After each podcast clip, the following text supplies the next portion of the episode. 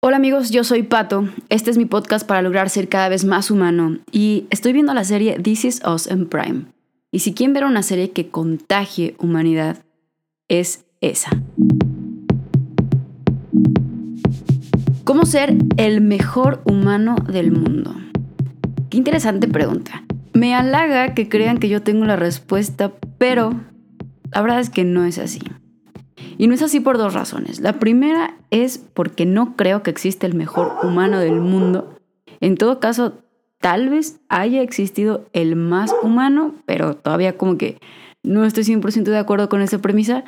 Y en segundo lugar, porque no creo en los how to o en los cómo hacer tal cosa. Últimamente, y con últimamente me refiero a los últimos tal vez 5 o 10 años, pero todavía más últimamente, estamos infestados de how to en redes sociales. Y nos encanta darle clic. La verdad es que me uno a este grupo a los que nos encanta darle clic a cualquier cosa que diga cómo hacer tal cosa en tantos pasos. Realmente es adictivo. Y de hecho, una vez que estuve buscando cómo escribir títulos que te atraigan muchísimo para darle clic a los artículos que hay en las páginas web, me encontré que una, digamos, regla básica del marketing de los títulos es poner números, o sea, poner pasos, porque pues a todas las personas nos es más fácil visualizar las cosas por pasos y siempre nos vamos por lo más fácil. Y también veía que era más atractivo si ponías números nones en vez de pares. Por eso ustedes a partir de ahora se darán cuenta que hay muchos how to de 5 o 7 pasos. Y nada, solo quiero que sepan eh, que sepamos todos que estamos siendo simplemente esclavos del marketing al darle clic, cuando tal vez eso podría ser en ocho pasos o podría ser en dos pasos. Alguien lo convirtió en cinco o siete para que tú y yo le demos clic y lo ha logrado. Y en fin, después de esta pausa eh, de marketing, vuelvo al tema. Estamos infestados de todos estos how to. Y como ya mencioné, yo era adicta también.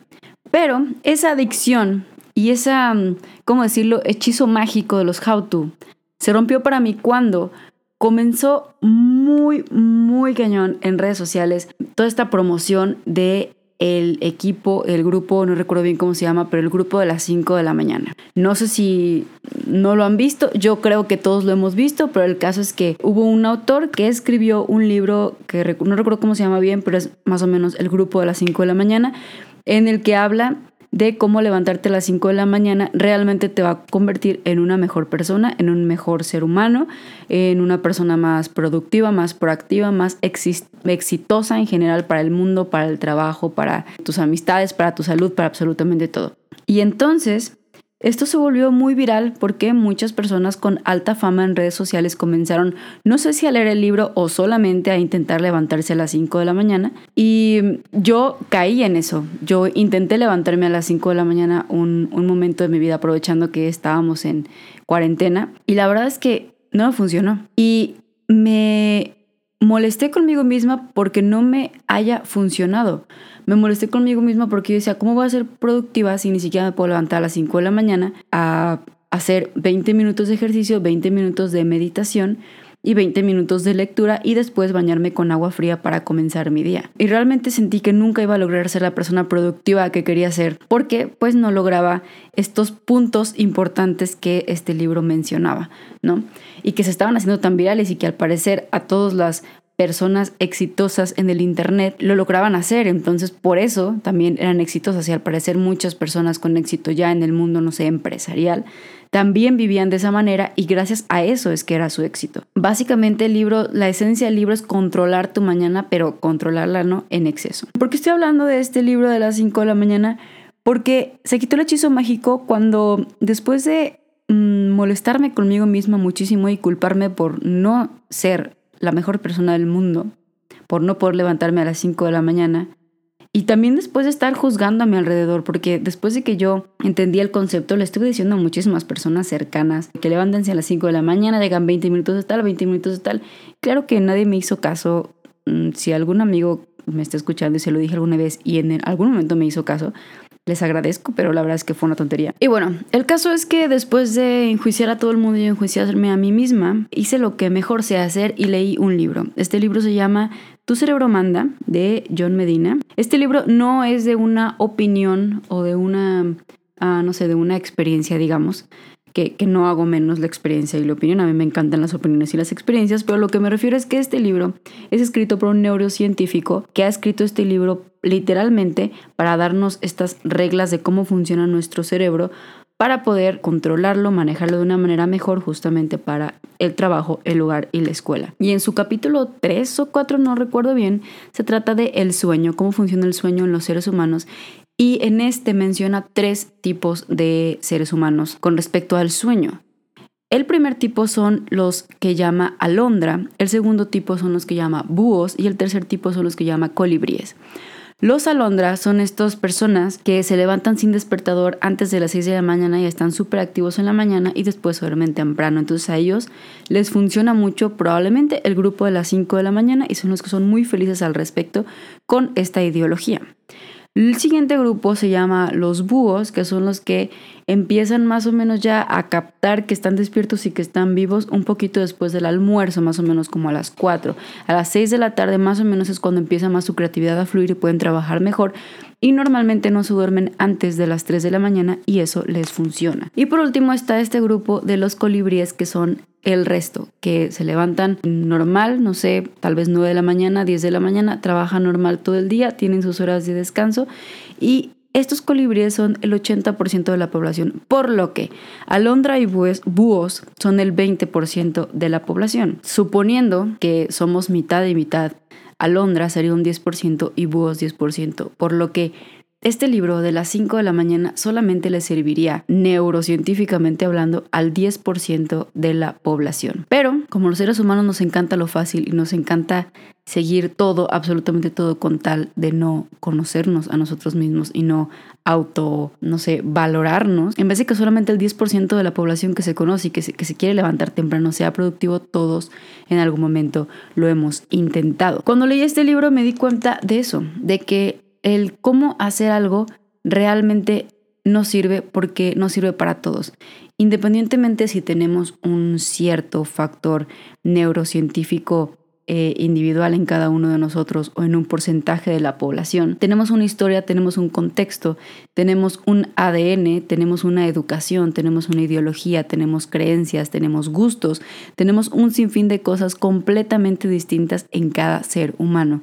Y esa es la razón por lo que el cómo algo le funciona a alguien, es muy improbable que le funcione de igual manera a otra persona. Hay una frase que me forzo a recordar de vez en cuando que dice, hay que saber las reglas para después romperlas.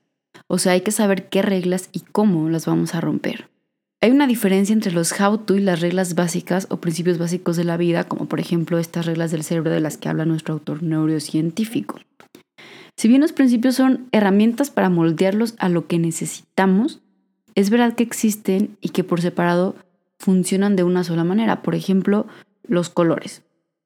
El azul, mientras no lo intervenimos, es azul y azul se va a quedar. Es una verdad a la que es difícil ponerse en contra. Una vez que sabemos cómo funciona la paleta de colores primarios, secundarios, opuestos, etc., podemos jugar y de ahí los mejores diseñadores o pintores del mundo es que han salido, los que saben cómo funciona realmente el color y saben cómo intervenirlo y saben cómo revolverlo para que queden, mm, no sé, distintos tonos, distintas texturas de colores que el que no sabe cómo funciona el color, pues no tiene idea cómo lograr esas pinturas o esos diseños, ¿no? Entonces es distinto saber cómo funciona algo a saber cómo hacer algo. Si sabemos cómo funciona algo, vamos a lograr manipularlo en distintas formas para obtener distintos resultados. Pero si sabemos solo cómo hacer algo, vamos a saber cómo hacer ese algo y nada más. Solo hacer ese algo una y otra y otra vez exactamente igual. La mayoría de los how-to que nos proponen cómo mejorar nuestro ser humano, nuestro ser persona, no son principios básicos porque no funcionan igual por sí solos, sino que para que funcionen tenemos que intervenirnos. El color azul, el hidrógeno, el ciclo del agua, todos estos conceptos básicos, principios básicos de la vida, no tenemos que intervenirlos para que sean una realidad. Sin embargo, el cómo ser más creativos, por ejemplo, sí depende 100% de nosotros y de nuestra intervención. Entonces, la propuesta aquí es siempre ir al principio básico de todo. aprender las reglas y entonces romperlas en favor siempre de nuestra humanidad. Y también valorar los distintos que somos y lo distinto que funcionamos aún a partir de que en teoría nacimos, vivimos de las mismas reglas. Y probablemente no sea más eficiente aprender cómo funciona nuestro cerebro, nuestros ritmos de sueño, nuestras reservas de energía, a levantarnos a la fuerza a las 5 de la mañana diario, esperando resultados inimaginados y muy probablemente muy improbables para el 90% de la población. Al final creo que es muy fácil encapsular a todos en un mismo perfil para no tener que trabajar doble o mejor dicho 7 mil millones de veces más. Y muchas veces eso es lo que un how to busca, que todos actuemos igual aún en la frustración de no obtener los mismos resultados. Y si ya de por sí eso es triste, es peor cuando nosotros mismos intentamos con todo lo que tenemos encajar en el mismo perfil, sin voltearnos a ver y valorar nuestra humanidad y lo que eso representa en cualquier cosa que hagamos. Y respondiendo a la pregunta del principio, ¿cómo ser el mejor humano del mundo? Mi respuesta súper personal es que el mejor humano del mundo no existe.